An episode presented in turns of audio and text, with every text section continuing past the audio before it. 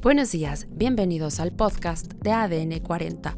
Soy Leslie Jiménez y es viernes 17 de noviembre de 2023. Comenzamos.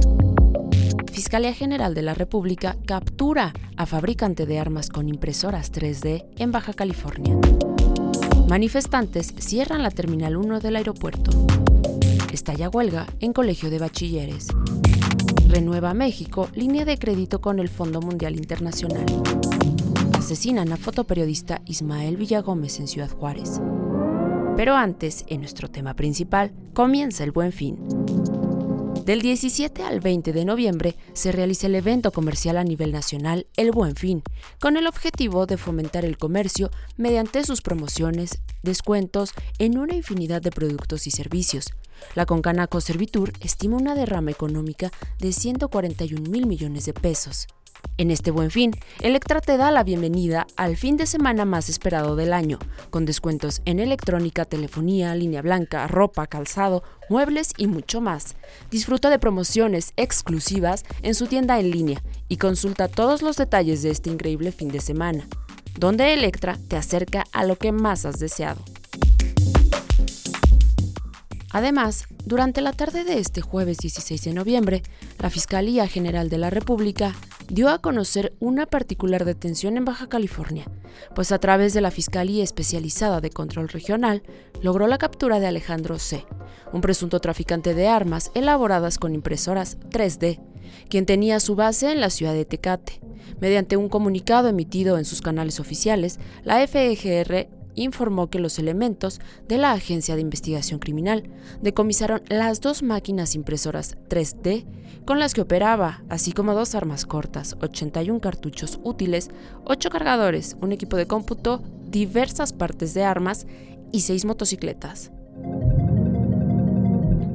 En otros temas, durante las primeras horas de este jueves 16 de noviembre, un grupo de 30 mujeres procedentes de Michoacán arribaron al Aeropuerto Internacional de la Ciudad de México, con el objetivo de protestar en los accesos y exigir al gobierno federal que sean atendidos sus casos de cáncer mediante una manifestación. Al principio, los reclamos fueron únicamente en las puertas de la Terminal 1. Sin embargo, alrededor de las 9.30 de la mañana cerraron los accesos viales a la misma terminal, por lo que el aeropuerto emitió un breve aviso en sus canales oficiales para que los pasajeros tomaran previsiones. En más información, este 16 de noviembre estalló la huelga en el Colegio de Bachilleres. De acuerdo con un comunicado presentado por los trabajadores huelguistas, la huelga estalló debido a que los administradores de la institución, la Secretaría de Hacienda y Crédito Público y la Secretaría de Educación Pública no han tenido voluntad para llegar a un acuerdo con los colaboradores sobre las demandas de revisión salarial. Los 20 planteles de la Ciudad de México se fueron a huelga en el Colegio de Bachilleres, dejando a casi 100.000 alumnos sin clases a partir de este jueves y hasta nuevo aviso. Por otro lado, la Comisión de Cambios del Fondo Monetario Internacional autorizó la solicitud de una nueva línea de crédito flexible para México por dos años más, por un monto de acceso equivalente a 26.738.000 millones de derechos especiales de giro, esto es, aproximadamente 35 mil millones de dólares. La Comisión de Cambios continuará con la estrategia de revisar el nivel de acceso al cabo de un año, sujeto al análisis profundo de los riesgos externos que enfrenta la economía mexicana en este momento.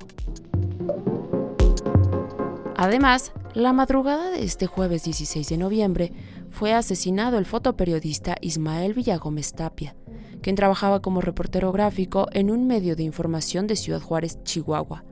De acuerdo con las primeras versiones, Villagómez Tapia, quien era conocido por sus colegas como el Tiger, fue ejecutado durante la madrugada a bordo de su automóvil en la colonia Francisco Sarabia, alrededor de las 3 de la madrugada. La identidad del fotoperiodista fue confirmada en el lugar por sus compañeros que habían acudido para cubrir el homicidio. El Tiger habría sido atacado a tiros mientras circulaba en su vehículo marca Hyundai color gris. Primero se reportó que Ismael Villagómez habría recibido disparos en el costado izquierdo, el cuello y la cabeza. Posteriormente, la Fiscalía Zona Norte informó que solo encontró un disparo. Al lugar del crimen llegaron elementos de la Secretaría de Seguridad Pública Municipal, quienes confirmaron el deceso del fotoperiodista, cuyo cuerpo fue localizado en el lugar del conductor del auto. Se sabe que las autoridades locales ya se encuentran investigando el caso, buscando esclarecer los motivos detrás de este acto. Ismael Villagómez Tapia se destacó por su labor en el ámbito periodístico, capturando con sus fotografías la realidad de Ciudad Juárez y sus problemas sociales. Le sobrevive su esposa y cuatro hijos. Y en los espectáculos, Miguel Bosé viajó a Barcelona para ser operado de la columna, procedimiento al que hace un año se había sometido para corregir una hernia discal, que dificulta su movimiento y le genera un continuo entumecimiento, aunque no aclara si se trata de la misma hernia de hace un año o es otra.